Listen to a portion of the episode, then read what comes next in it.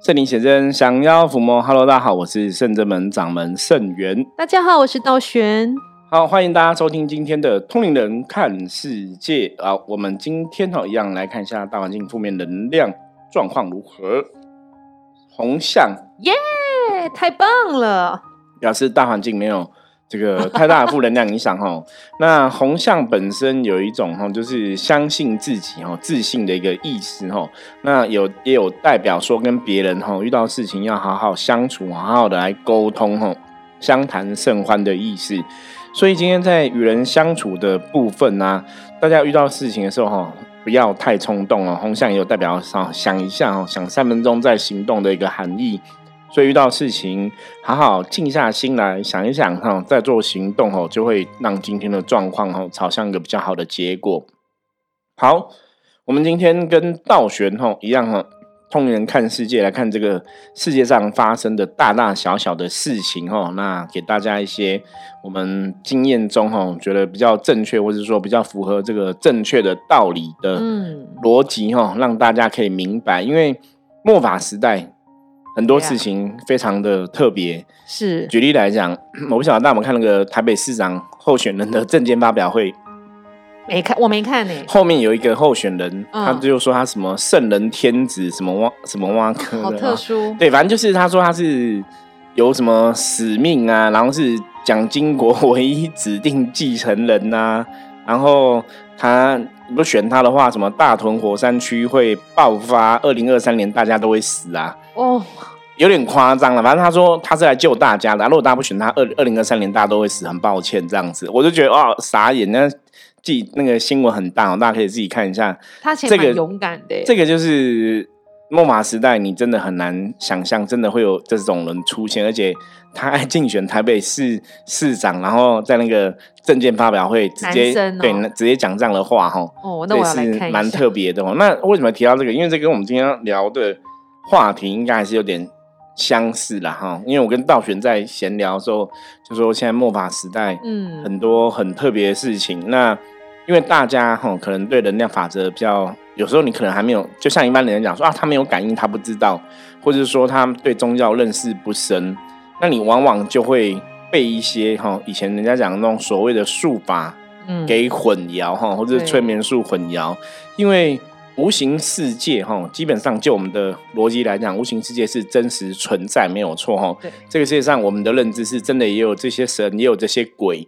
那你如果要进一步来申论的话，其实他讲的东西就是这个世界上的确有所谓能量这件事情哈。那能量的法则是你只要知道，你就可以善用能量哈。天地宇宙啊哈，每个物品哈，在道教理论来讲，万物皆有灵。所以也可以讲说，万物皆有能量。那能量法则拆解到最后，哈，最基本的组成就是阴跟阳，哈。嗯。所以这个世界本来就是一个阴阳都存在的世界，有阳性的能量，有阴性的能量。阳性能量会让我们人类觉得舒服啊，觉得温暖，哈。阴性能量会让人类觉得寒冷，觉得不舒服，哈。那这是一个世界真实的现象，的确如此，哈。那我们在学习，不管你在修行，或是你在生活在这个世界上，你本来就是在学习了解什么是阳。什么是阴？什么是阴阳平衡？吼，透过这些能量的一个逻辑，透过这些能量的接触，让自己真的哈了解清楚，说我到底该在这样的一个世界里面，我要怎么用能量法则来让我自己的生活过得更顺利？哈，或是我们讲趋吉避凶，哈，平安吉祥这样子哦，这才是一个世界上可能真正重要的一个道理。所以，我们今天要跟大家谈论的，就跟这样的话题哦，是有点关联性。对啊，因为其实大家知道，现在网络发展就是你买东西，任何买东西或你家里东西想卖，你都可以抛在各大平台的商店去卖。然后现在就是虾皮就很红啊，因为我们自己有在虾皮有伏魔商城。对。然后因为道玄有时候会在虾皮上看一些类似法术的东西，因为其实法术，我想要请教是不法术这种东西，所以它也有类似像西方那种白法术跟黑法术吗？有啊，那其实就是阴跟阳嘛。我们刚刚讲嘛，一般像西方讲说白魔法跟黑魔法哈，白魔法就是说这种魔法是为了一种善的能量而存在的哈，可能是比较属于保护啊、防护的一个作用。那有所谓的黑魔法，黑魔法这样，如果以道教或是传统的东方来讲，就是咒杀，就是我可能一个咒语，就是要把你杀掉啊，把你害死，然后就是比较属于黑暗邪恶的部分哦，属于攻击的，属于负能量的一个代表哈，就是黑与白这样子。那本来哈，东方的确也有这样的一个东西啦哈，黑与白，阴与阳哈，所以人家讲邪法邪术，基本上也是只是阴性的一个状况。因为我在我想要问，再问是不是说，因为我在。呃，那个，因为我们自己有斩小人的仪式是放在虾皮上面的，所以我有时候会跳出来相关的仪式看到。我觉得比较特别，是因为有些人打着道教的名义，比如他拜的什么神什么神，却是道玄自己没有听过的神明，对神明名称。然后所以想觉得很特别，因为我看到一个神明，他叫做真天二济公，想要请教是不是真天二济公跟我们所谓的济公师傅。是同一尊吗？应该不是同一尊。其实这个就跟我们之前曾经跟大家解释过的，我不晓得大家以前的集数。如果你是旧朋友，可能有听过啦。如果你听的每一集都有追的话，那如果新朋友对新的朋友可能重新再听没有关系哦。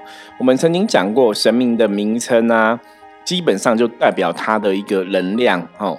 那济公师傅这两个字，基本上它是一个职务名称，有点像说哦，我我做律师，我是王律师，然后他做律师，他可能是陈律师这样子，就是每个人都有一个称号，所以王律师跟陈律师自然是不同的人，会有不同的性格，会不同的做法。对，可是律师这个职务就是只有这么一个嘛，哈，最大的律师。那一般人人类世界认知的济公师傅，理论上来讲，应该属于经典或是神话故事里面的，就是。单指李修缘这一个人，是你就指李修缘他的他成为济公的这个身份就对了哈。所以如果你要把名字加上去，应该大家认知的济公是李济公才对，就是李修缘这个人。对，那会不会有别的奇怪的济公出现？有可能，就是我们以前提到的，这是一个负能量阿飘或祖先，他不敢用真正济公师傅名字，因为他他。他怕被发现，因为如果他直接讲说他就是济公师傅，一般人类世界凡间会把他认为他就是李修缘这个济公。对，那如果他讲他是真正济公师傅，他就是有点在装神弄鬼。嗯，这个就叫叫什么？这是叫那个就是冒牌货，嗯，山寨货就对了哈。所以所以会被。天命天这样抓吗？对，有可能，嗯，因为他犯了天条，可能就会被这些神明就会出来处理他。嗯，可是他可以讲说他是王济公、陈济公，或是他是这吴济公，哈，他就讲像真天二济公。对对对，所以表示他这样讲没有不对啊，他就是一个职务名称的话，以这个逻辑来讲没有不对，所以他这样感觉上就不不像他去冒牌所谓的这个济公师傅。好，所以包括像。道教或者我们讲传统民间信仰，有些时候你都要从神明的名称去看这个神，嗯，其实看得出来。我们之前讲过一个故事，我不晓得你还记不记得？那时候也是我认识一个老师，他也是通灵老师、通灵人，他就说他曾经在一个山洞捡到一尊观音菩萨，嗯，然后那一尊观音菩萨，他也不是叫什么，比方说千手观音啊、白衣大士啊、白衣观音这种大家都耳熟能详嘛，对不对？对，他就好像叫一个，比方说什么绿色观音好了。嗯，他就说他叫绿色观音，然后他也觉得很可爱。为什么你不讲直接观音？可是他的形象就是观音菩萨的神尊嘛。嗯，他叫绿色观音。然后他说有是因为他都可以跟观音通灵嘛，都可以聊天这样子。有一次他在化妆，然后那个绿绿色观音就跟他讲说：“哦，你不要以为你化妆很漂亮，我两百年前化妆比你更好看。”当然露出马脚了，哈哈哈。对，你们觉得很特别。然后他还觉得那个绿色观音好可爱哦。啊。对，可是有可能他就知道说，可能他有些人的逻辑里面会觉得，这个神他可能就是以前的人。死掉，然后修行成为神。我觉得大家是不是被那个很多连续剧学？因为连续剧里面小仙呐、小仙子，对，或者小什么都会在天上，也会比比美，会嫉妒，会憎恨，会谈恋爱。有可能，有可能，他可能觉得那个人是他在神仙世界里面这样子。可是我们要认真来讲，我常常讲说，你在接触宗教、接触神佛的时候，你一定有个基本概念，你一定要知道。第一个就是，你可以判断神明的能量，你就直接从神明能量来判断他的。好或坏，或是阴跟阳，从神明的德性哦，我们讲过德性很重要。从神明德性，那你如果看不到神明的德性，你只能看老师的德性。嗯，这个老师有没有大愿？这个老师有没有大爱？那甚至这个老师的能量给你感觉是好还是不好？嗯，因为我们现在看了这么久哈，我自己在宗教上接触二几年的经验。修得好的人，真的像古人讲，就是仙风道骨，那个能量磁场是你看得到这个人修得好，修得不好的人。眉宇之间，即使他有的有的修的不好的，也是看起来哦帅帅的，或是男生可能帅，女生也是漂漂亮亮这样子。可是呢，眉宇之间气色，眉宇之间的谈吐，你还是会发现有怪怪的地方。所以大家还是要有一定的智慧去学会判断。这也是我们通灵人看世界这个节目一直以来秉持的宗旨哦。我们就希望说，教大家在看看事情上面来讲。你可以有自己的智慧，遇到事情你自己真的可以知道说，哎，那这个状况到底是对的还是不对的？嗯，是好的还是不好的？吼，我们希望我们每个听众朋友都有这样的一个智慧，可以去判断。我觉得这是我们节目最想要达到的目的。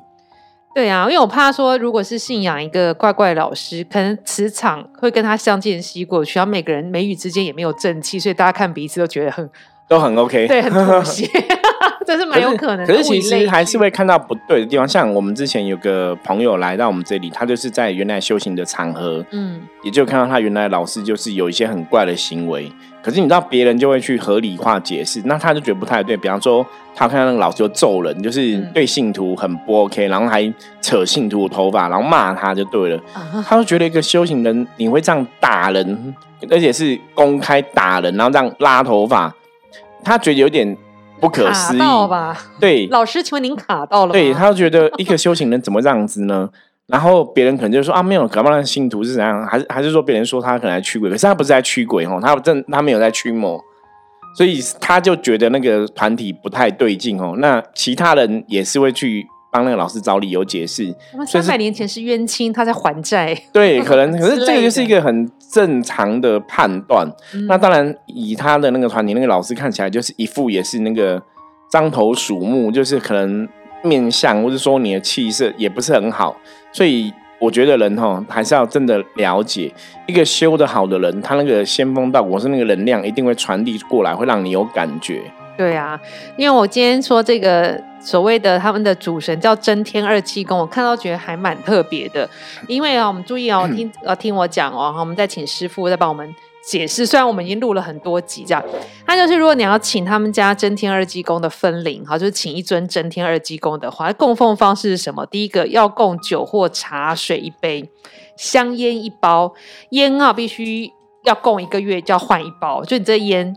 不能一直常供，你一个月一定换一包新的烟，然后还有香这样子敬拜这样子。可是讲到这边就 不用再看了，我们之前有有一集讲过嘛？对，有很很多集。对我我讲了非常大声，可是我说我说如果真的就是有这种事情发生，我说如果如果这个神是抽烟的，嗯，他一定不是你认为的那个李修缘，嗯，他就是一般我们讲人类，就是人死掉变鬼。嗯，然后变鬼之后再给人家拜了这样子，那当然这时候就会有风险了嘛。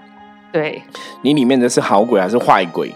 那就算是好鬼，不好意思，它也是阴阳相隔哈。我们还是尽量可以接触神就接触神，不要去接触鬼这样的一个存在。对，所以大家真的要放量，因为这人是真存在，而且网络上都有一直人在下单。然后呢，呃，真天因为供供供烟这个有点太夸张了，你怎么会觉得那个？老师自己也不会觉得，然后善信也看不出来端倪吗？你看，你看，像那种原住民，不是拜祖灵都会给香烟、槟榔吗？那个很清楚，那那个就就是祖灵啊，就是拜祖先呐。对，所以你今天拜是济公，不是祖先吧？对他一开始写真天的济公，对不对？他文章写写，然后他们就写说，他们称这真天的济公叫什么二叔？二叔就你的祖先，你你阿公的阿公弟弟呀。二叔的，如果你要请二叔的金身的话。烟不限品牌，就又开始重复讲，而且你这尊神二叔这尊神不需要看方位，你随便放都可以，你只要桌子高过腰就可以。好，各位朋友，你知道吗？请神容易送神难哦，风水的东西真的不能铁齿，而且请神你只要有拜他哈，甚至有这个炉，那他那个请神要拜香炉吗？嗯，我看一下，他说香环可以，香环可以，就方便拜这样子。对，可是基本上请神，神真的有所谓的神位的一个方位的一个限制哦。那你如果可以到处乱放的话，就是没有特别限制的话，理论上里面不会真的有神呐。对他其实说你要拜香可以，不拜也可以，就没有炉啦。你可以在旁边点静香粉或是那个，然后那那这种说法就跟我们讲那种拜公仔一样啊。就是不是也不是公仔，是那种你去庙，有时候去庙参加那个法会什么，他给你纪念品嘛。像那时候我记得我小时候去那种佛光山参加法会，他有一个那个小小佛祖的那种纪念品，或是像有些人去那种，就可能拜什么观世音菩萨，有人拿个小观音，可是那个东西就是你到处拜放放都可以，可是你也不用去供香哦。那个东西其实未必真的会有神，大家可能要特别注意。嗯，是哎，我更正一下，其实刚真。真天二济公的代号不是二叔，是我刚刚跟师傅讨论说有一个千岁，他们假拜一个千岁，好烦，我这样都把它讲出来，叫上官千岁，就是有一个姓氏叫上，好可怕，你就直接讲出别人的名字，别人会觉得我们在攻击他们。官名的官，上官千岁的代号才叫二叔，嗯有有讲出来是要给人家更正一下。那千岁这个。应该八九不离十啦，就是祖先呐。嗯，那台湾本来千岁王爷的信仰就是走祖灵文化的系统，比较偏向是这样子。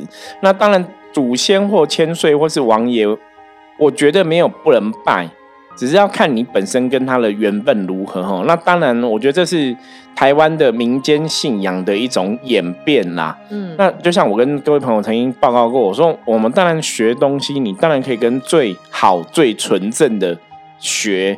哦，可能会不会说系统上面来讲是比较安全的？比方说，你跟真的这个修成正果、哈功德很圆满的神佛学，而不要跟说啊，这个可能祖先他自己还也还在学，还是还在练功哦。如果说这个祖先，因为有人的祖先或是有人王爷先岁，可能修成正果很厉害哦，被玉皇大帝封神，那可能没有问题。那有些会不会说他真的可能没有被封神，还是说有什么样的一个状况出现？你如果没办法确定的话。我觉得还是会有风险呐，所以还是要特别注意。对啊，比如像这种很多外面很多那种法术，比如说我请一张符叫做完全开运符，我就请一张符，然后我贴在家里任何地方，我这完全运势会加分。然后或者说我家有拜虎爷或什么，你就请一张符贴在家里，也是任何地方，不要贴在厕所。我的虎爷虎爷就会像吃了大力丸一样，增强千倍百倍的力量。好，或者是我请一张符，我就可以退邪法降头。我想请问是？有些人就是说这很有效，为什么它是奇怪的法术，但是别人用觉得很有效、很招财、很开运、很什么这样子？因为我们讲过神有神通，鬼也有鬼通，懂吗？那今天如果说这个东西它真的有法力、有邪法的话，它鬼通想要赐你财、赐你什么？理论上，如果它真的有存在这个哈，那理论上帮助一点点，应该真的会。可以帮得上忙，比方说让你有赚钱啊，让你现在的状况运势突然变好啊，嗯，的确会有这种一时的感受哦，是感应给你出现，所以大家才会相信他们是 OK 的嘛，你才会亲近他们嘛。可是这种东西就是久了就会露出马脚，怎么什么马脚？因为能量法则里面来讲，这个世界上绝对没有那么。简单的事情，嗯，你懂吗？就是你要去完成一件事情的话，你要求神去转化。我们讲开运物品这一件事情，当然是可以开运物品。像我们自己也在卖开运物品嘛，对。那开运物品它一定是一个助力，它是一个帮忙，它是一个能量的转化，嗯。可是。不会有那种开运物品，我们不会讲说你带来这个就是都不用担心了，你什么事情都会好了。嗯，你人还是要做一些努力嘛，你要去跟这个物品的正能量相应嘛。嗯，所以开运物品它绝对只是一个帮助的力量、辅助的力量。可如果他直接跟你讲说你这个什么都有效，或者什么都很厉害，那基本上那个逻辑就不对。好，我要跟大家讲什么逻辑？什么逻辑？逻辑就是那个能量从哪里来的？因为第一个真正的神、真正的佛。他们会了解人类世界有很多事情是人类必须要去努力去获取，人类要去经历的。对，所以真正的神跟真正的佛，他们会比较像是一个就是很聪明、有智慧的老师，会指导你。嗯，当你有问题问他们，他们会指导你，会给你一个方向。他们会，他们不会直接给你鱼，他会教你怎么钓鱼。嗯，这是我认知到真正的神、真正的佛会教你怎么钓鱼。所以像这些直接给你鱼吃的这些，我觉得那个德性都还没有到那么高的部分。我觉得会不会是就是我跟你收钱，我就给你这样，就是一个交易而已。就交易啊，交易跟交换啊，没了。对啊，交易交换是可以的啊。可是它可能就像我刚刚讲嘛，功效有限嘛。比方说，可能一个月、两个月、一个礼拜可以保你一个礼拜什么的，可是之后就没有嘛。就再再请一次。那这种东西很可怕的一点，大家不要觉得说那没关系啊，我拿钱去换取我得的，好像没有问题，对不对？对啊，听起来好像 OK 啊。我我我就交换嘛。对，好，有个东西叫。功德有东西叫福报，大家有听听过吗？有啊，你虽然个，你虽然看你拿钱去换，你觉得没有关系，对不对？我跟各位讲，事实上你的能量是一直在扣分的，所以他会偷我的福报。那这个是我们讲的，说他有可能会偷你的福报。我们我现在不从这个角度来讲哈，因为他可能会吸你的电，因为天下没有白吃的午餐嘛。嗯，那你觉得我没有白吃啊？我我拿钱去跟他换嘛，我我拿钱去买这个东西，说转化成这个我的好运嘛。比方说买这个福一千块两千块，转化好运，好像是可以，理论上是可以这样子嘛，对不对？可是实际上是怎样？你在跟一个如果他不是一个正的能量打交道的时候，其实你自己的能量它会一直递减。那为什么会这样子呢？因为当你都知道他不是一个正能量，你还跟他打交道，表示你你心里是有怎样贪嗔痴的欲望产生，你才会想说我用换的。你你为什么没有想说我自己努力去打拼？所以你用换的这个念头，你真的去换了，它其实会加强你贪嗔痴的这种意念。所以你的整体状况近看好像都还蛮不错的，可是远看你整个福报。进好的能量，你其实是往下递减的嘛，所以你得到的状况其实会越来越不好。嗯，所以通常这种就是你真的相信久了、拜久了，一年两年，你的状况肯定会一直往下掉。通常以前像我们处理过很多客人，也是遇到类似的状况，就是等到有一天真的，哎，突然好像真的有点衰了。才会来找我们，我们才会发现问题在哪里。没有一天就是很衰。对，所以所以最重要是哈，为什么这样子？因为我们讲说能量法则是近朱者赤，近墨者黑嘛。对，你靠近正能量，你自然是得到正能量的结果啊。可是如果你一直靠近都是比较偏负面的东西，负偏负能量的东西，偏这种利益交换。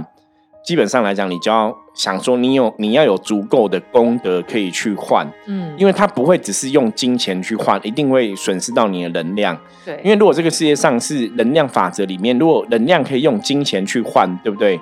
那我跟你讲，神明不用跟你讲，你要做善事、做福报啊，不用不用不用，赚多一点钱就好了。我杀人放火没关系，我用钱可以换到我一切的，那我去抢劫也没关系吧？对，这个这个这个很简单道理嘛。对啊，大家领导，因为你你去抢劫，你去杀人，让让你得到很多钱，那你拿很多钱去拜神，神就保你没事，你就不会被警察抓。这个世界法则不是这样子啊，所以钱不会换到那个东西，钱不会换到法术的成就。对，那坏人拿你的钱，还要拿你什么？拿你的能量，这才是天地间宇宙的道理吼。会拿我的寿命吗？有可能啊，有可能，因为因为你的能量，你能量不好了嘛。你可能身体就会容易生病啊，你就会得病啊，就会怎样怎样嘛。嗯，所以这个宇宙的法则的确是这样子哦。所以像以前人家曾经有客人问过我说：“圣元师傅，我人家说那个财啊，财不是这一辈子都注定好的。那我如果我现在求财，我是把我以后的财拿来现在。嗯，那么一般像我遇到遇过很多客人，我都会这样子问我说：，咦，这样听起来有道理。我说，如果是财是注定好的，那我举个例嘛。”那我们就不用出去工作，每天坐在这边，反正我才注定好，它就会掉下来，也不会啊，不会，还是要努力打。对你还是要去做嘛，所以我说不用去想说财是不是注定好了。我说理论上来讲，因为像我们每个月都在补财补财嘛，对，我说从能量角度来讲，你是可以透过你的行善积德、做好事，累积你的好能量去转化。对哦，无形世界、有形世界，它是可以有这样一个转化机制。可是机制是第一个，你要付出，你要付出努力嘛。第二个是，也许你要付出你的能量，所以我们在修行常常讲，要修自己的能量是很重要的哈。的确是有它的一个道理。对啊，然后我们都知道泰国佛牌一直在兴盛，因为到现在，对，因为大家喜欢交换啊，我只要付个钱就会好。你看，像我们之前也帮那个啊，在在国外赌场工作的朋友，他也是请了很多佛牌嘛，对对，或者小木人，对，包括我们台湾的客人也有以前有请做一些工作的朋友，也是有请很多佛牌。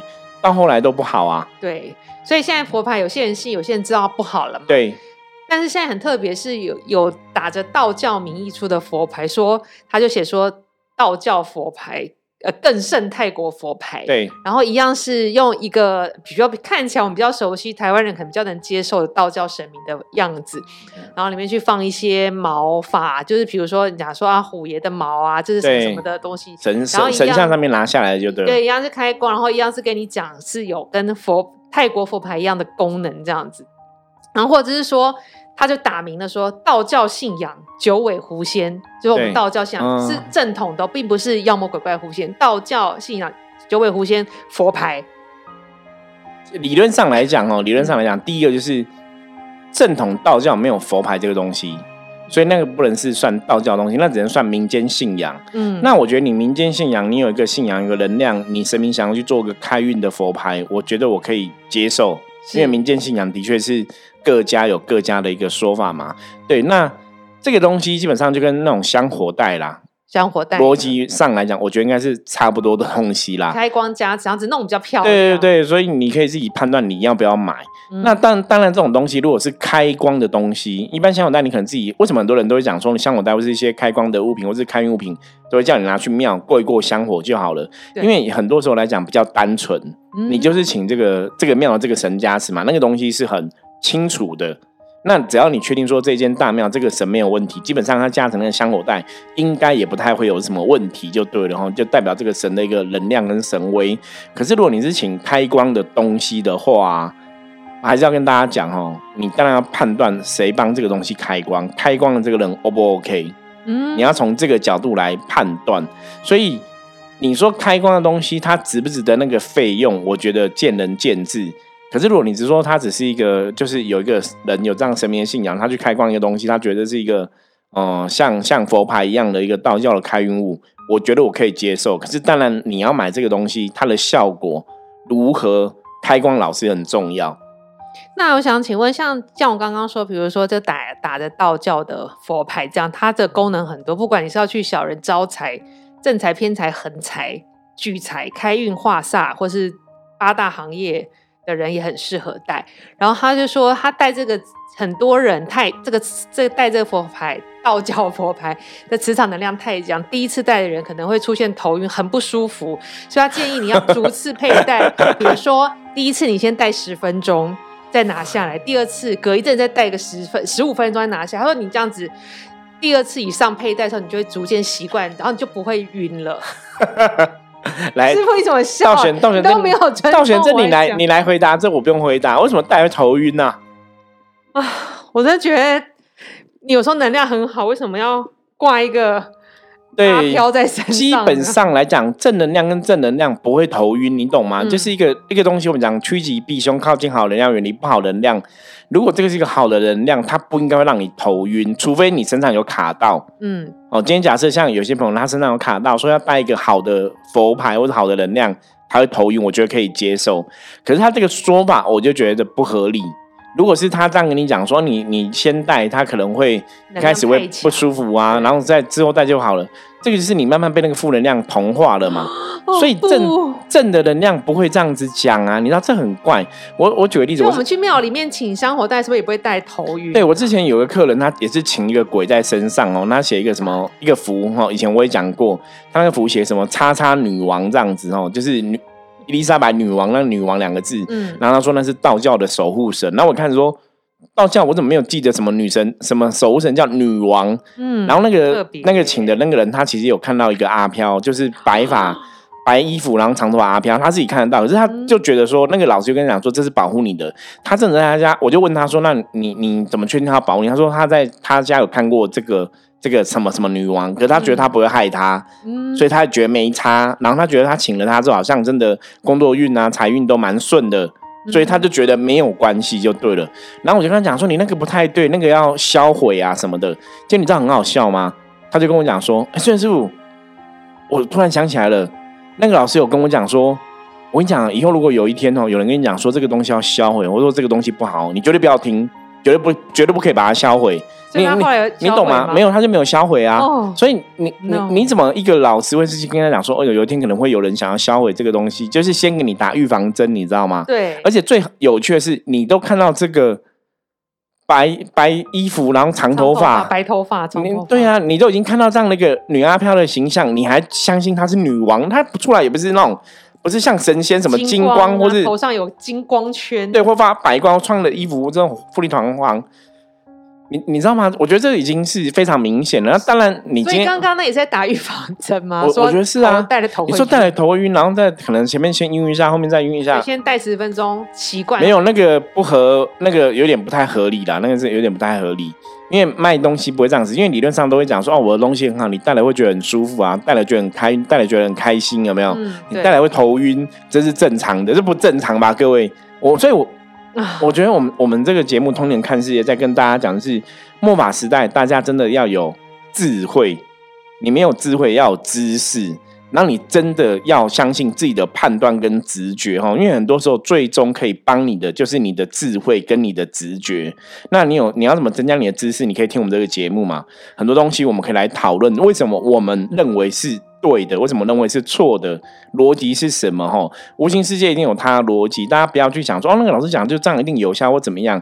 我跟你讲，那个东西如果是已经不合理到个不合理到一个地步了，你真的要很小心。第二个就是，你还是要可以去看一段一下这个开光的老师，他到底的能量是好的还是不好的？我相信大家应该都可以判断出来，然后不要那么。天真呐，不要想说啊，很多事情我这样交换就可以哦。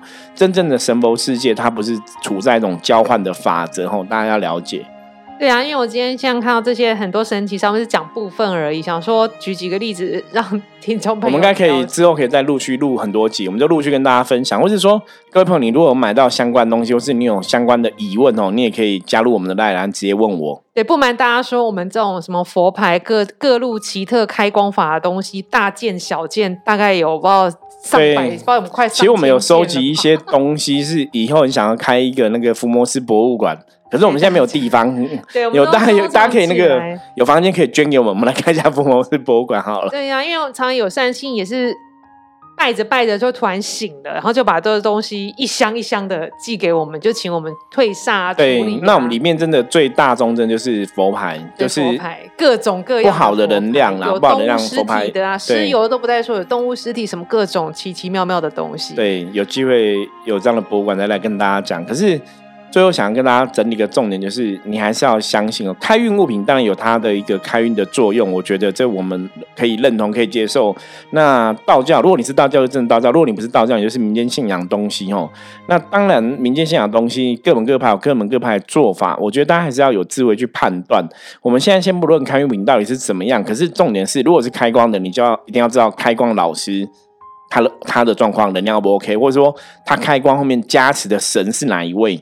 我觉得这个也是很重要，就是看这个老师，或是看这个老师的信仰，你只能从这两个地方去判断。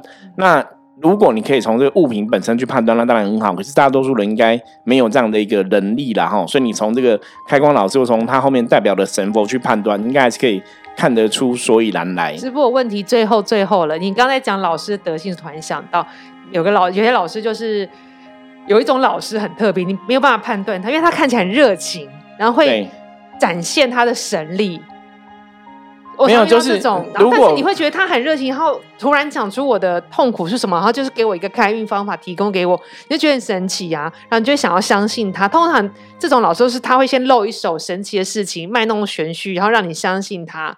对对，然后你也就跟着对调调，你知道吗？这种老师我们也有遇过啊，对，就很多很多。所以这种老师有时候有点麻烦，就是不能判断，觉得他真的很热情，很好。没有。你可以先接触，你可能一开始不知道，你可能觉得他很 OK，可是你还是要仔细观察，嗯，因为他们最后都会露出马脚，嗯，就是假的假不了多次，他可以骗你一次、两次、三次，对他最后一定会露出马脚哈。如果你没办法一开始就判断出来的话，可是我刚刚跟大家讲，就那种气语之间哦，眼神，你一定还是可以看得出来。就这个老师，他到底有没有所谓的大爱跟大愿哦？大家还是可以从很多地方去判断出来。所以如果你没办法判断出来，没关系，你相处久，他一定会有怪怪的地方出现。那你那时候就要醒了。了解。那如果你不知道，你一开始你还是无法判断的话，怎么办？也许你可以来问我们哦，聊聊我们的看法，这样子哦。也许我们可以给你一些建议，让你再自己去观察这样子。是的。好，那我们今天分享哦就到这里。我觉得这个话题真的。应该聊几百集都聊不完的。我们陆陆续续来跟大家分享，今天也聊了非常久的时间哦。那大家如果有相关问题的话，一样不用客气哦，加入圣智门的 Like，随时跟我取得联系。我是圣智门掌门盛元，我们下次见，拜拜，拜拜。